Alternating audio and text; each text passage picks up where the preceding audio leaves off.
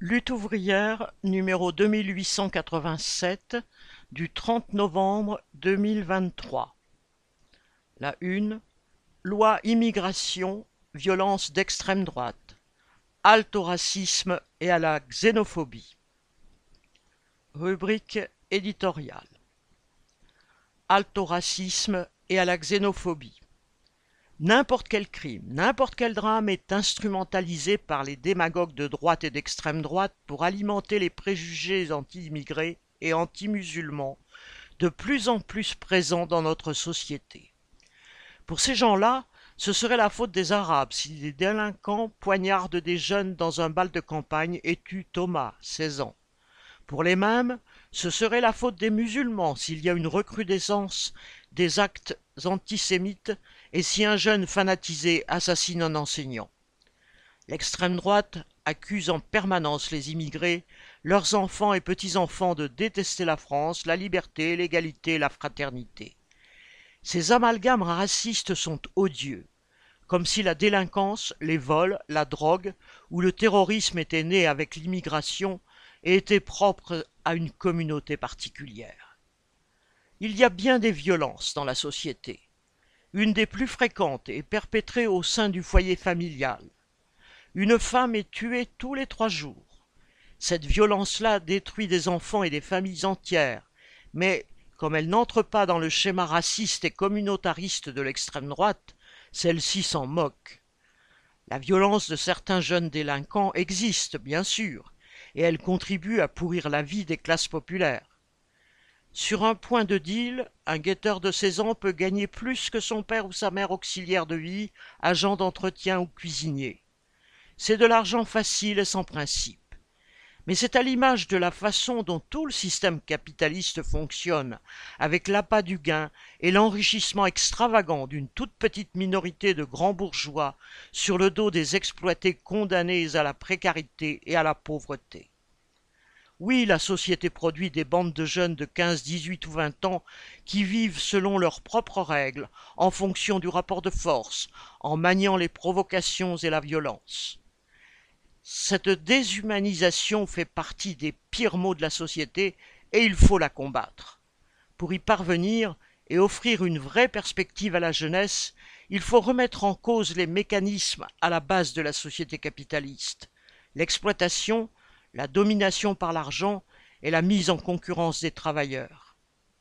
À l'inverse, les défenseurs du système bourgeois entretiennent un climat de guerre de civilisation entre guillemets. C'est le cas de l'extrême droite et de ses perroquets à droite et au gouvernement. C'est aussi le cas des organisations intégristes qui prêchent la guerre sainte au point d'inciter des jeunes en rage contre la société à vouloir entrer au panthéon des djihadistes et se transformer en terroristes. Du côté de l'extrême droite, on a vu des assassins en puissance se manifester le week-end des 25 et 26 novembre à Romans-sur-Isère avec l'expédition punitive tentée par quelques dizaines d'apprentis nazis contre un quartier populaire et immigré et les nombreux appels à des expéditions punitives. Le même danger se manifeste dans d'autres pays. En Irlande, une émeute d'extrême droite a ciblé un quartier immigré. Aux Pays-Bas, le politicien Gert Wilders, islamophobe revendiqué, est arrivé en tête des élections législatives. En Hongrie, en Italie et en Slovaquie, l'extrême droite est au pouvoir. En Allemagne, elle pèse de plus en plus lourd. C'est dans ce climat sordide que le projet de loi Asile et immigration arrive à l'Assemblée nationale. Porté par Darmanin, il réduit le droit des étrangers à l'aide médicale, complique leur régularisation, quand bien même ils travaillent ici depuis des années dans les cuisines des restaurants, sur les chantiers et dans l'aide à la personne ou la sécurité. Et alors que tous enrichissent leurs patrons et payent des cotisations sociales, les allocations familiales et logements leur seraient refusés pendant cinq ans. Au-delà de l'attaque qu'elle constitue contre les immigrés, cette loi va conforter la xénophobie. C'est un grave danger pour le monde du travail, composé de femmes et d'hommes de toutes origines et de toutes croyances. Il n'est pas rare que cinq, dix ou vingt nationalités se côtoient dans une même entreprise les amalgames, les préjugés, La suspicion et la défiance mutuelle ne peuvent conduire qu'à la division et à la paralysie face aux attaques patronales. La propagande contre les immigrés sert à masquer la domination de classe. Elle cache le responsable de l'évolution catastrophique barbare de la société, le grand patronat.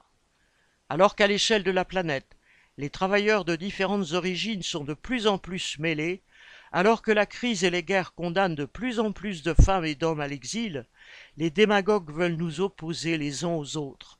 Ne les laissons pas nous intoxiquer. Les seuls ennemis des travailleurs sont leurs exploiteurs, les capitalistes. Bulletin d'entreprise du 27 novembre 2023. Nathalie Arthaud.